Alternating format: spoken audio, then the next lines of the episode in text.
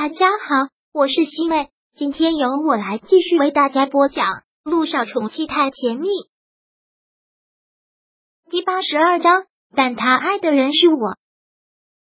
萧九拿着他亲自做的爱心餐到微波炉里面叮了一下，味道都是他喜欢的。这个男人总是这个样子，总是越跟他交往就会越让人迷恋。吃完饭之后，萧九便到了休息室，真的好累了。他需要好好的睡一觉，感觉一闭上眼睛就睡了过去，不知道睡了多长。迷糊之中听到手机在响，他摸索着拿到手机，感觉口齿都有些不清楚。喂喂，小雨滴妈妈吗？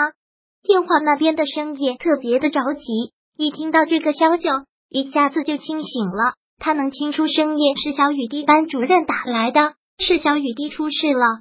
是小雨滴出什么事了吗？张老师，今天有一节户外活动课，有一个玩躲猫猫的游戏，然后小雨滴不知道到哪去了，我们怎么都找不到他。张老师说到这里，很着急的带着哭腔，找不到他。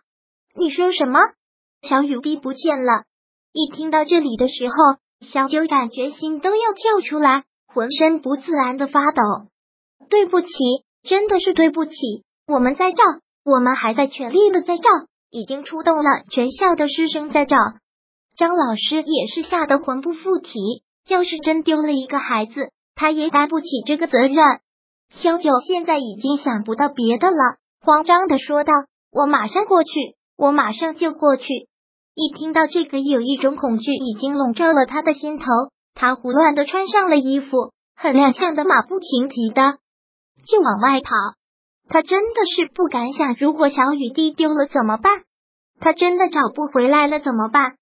小九匆匆的往外跑，就听到口袋里的手机不断的响，他慌忙的拿出来，多么希望是张老师给他打来的，说小雨滴已经找到了，但并不是张老师打来的，而是一个陌生的号码。听到手机响就有希望，他忙接起手机，但他还没有说话，就听到了里面小雨滴的声音。妈咪，妈咪，听到了他的声音，小九一颗心彻底放了下来，感觉整个人都瘫软了，一下子坐到了地上，然后又很责备、很着急，哭着大骂：“你这个臭丫头，你到处乱跑什么？你要吓死妈妈吗？你现在在哪儿？妈妈马上过去找你。”小九很着急、很责备的训斥着，但电话那边却突然出现了一个恶魔的声音，是对他来说。那真是一个比恶魔还要可怕的人，萧九。当听到喊出他的名字时，萧九刚放下的那颗心瞬间又被提了上来。这个声音他怎么会听不出？顾木兰，他不是飞美国了吗？杜奕晨不是亲自送他上的飞机吗？顾木兰，怎么会是你？小雨滴为什么会在你那里？你对小雨滴做了什么？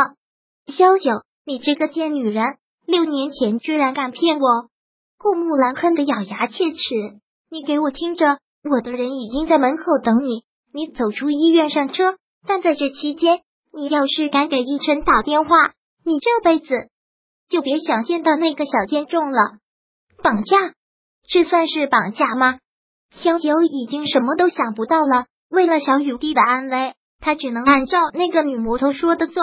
那个女魔头是什么都做得出来的。萧九还按照他的要求给学校那边回了个电话，告诉他们孩子已经找到了，让他们不要再找了。上了车，他的手机直接被没收了，然后眼睛被蒙上，感觉坐了好一会儿的车。下车的时候，头还晕晕乎乎的。萧九想不到那么多，这应该是一个私人会所，那些人带他去的一层是 KTV 的包间，隔音效果非常好。一进包间就看到了那个女魔头，还有两个人高马大的保镖。包间里面是他们四个人，他一进去就被那两个保镖一左一右给控制住了。顾木兰，你把小雨滴怎么样了？他在哪儿？萧九早就应该猜到了，这个女魔头怎么可能会放过他？又怎么可能会成全他？如六年前一样，萧九的话音刚落，顾木兰就一个耳光甩了上来。然后，两个保镖强制让他在顾木兰的跟前跪了下来。你个小贱人，居然敢骗我！那个小贱种六年前就应该死在你的肚子里。顾木兰恨得咬牙切齿，恨不得把他们母女两个给杀掉的样子。顾木兰，你要怎么对我都没有关系，但小雨滴是你的亲孙女。呸！顾木兰横鼻一嫌弃的骂了出来：“你一个贱人，生下来的贱种也配叫我奶奶？”萧九说到这里，他恨仇恨的一把抓过了他的头发。迫使他仰起头来看着他，萧九，你想跟我作对，我就让你知道跟我作对的下场。六年前让你滚，你就该给我滚得干净。你居然还敢勾引逸晨，逸晨要娶的人是乔丽，他只能娶乔丽，但是他爱的人是我。小九很大声的反抗，他不爱乔丽，从来都没有爱过他，他是你儿子，不是你用来政商联姻的工具。你应该尊重他，应该理解他。要不然你就不配做一个母亲。啪！顾木兰狠狠的一个耳光，打得他的手都疼。小九彻底被这一耳光打懵了，倒在地上，感觉天旋地转，一股滚烫的液体从嘴角流出，不知道身体哪个部位也跟着越来越疼。我要怎么做还不需要你来指手画脚？顾木兰蹲下身来看着他，对他恶狠狠的提醒：感情都是可以培养的。别以为你在逸晨心里有多么重要。我说了，他必须娶乔丽，只能娶乔丽。六家几百年的家业，乔家世代从政。如果两家联姻，六家如虎添翼。乔丽那么爱逸晨，如果陆家单方面悔婚，乔老爷子肯定大怒，陆家势必会受影响。为了你一个小贱人，你以为我会让这种事情发生吗？你觉得自己有几斤几两重？大陆逸晨是你儿子。你可以毁了我，但你不可以毁了他。他不爱乔丽，他们结婚不会幸福的啊！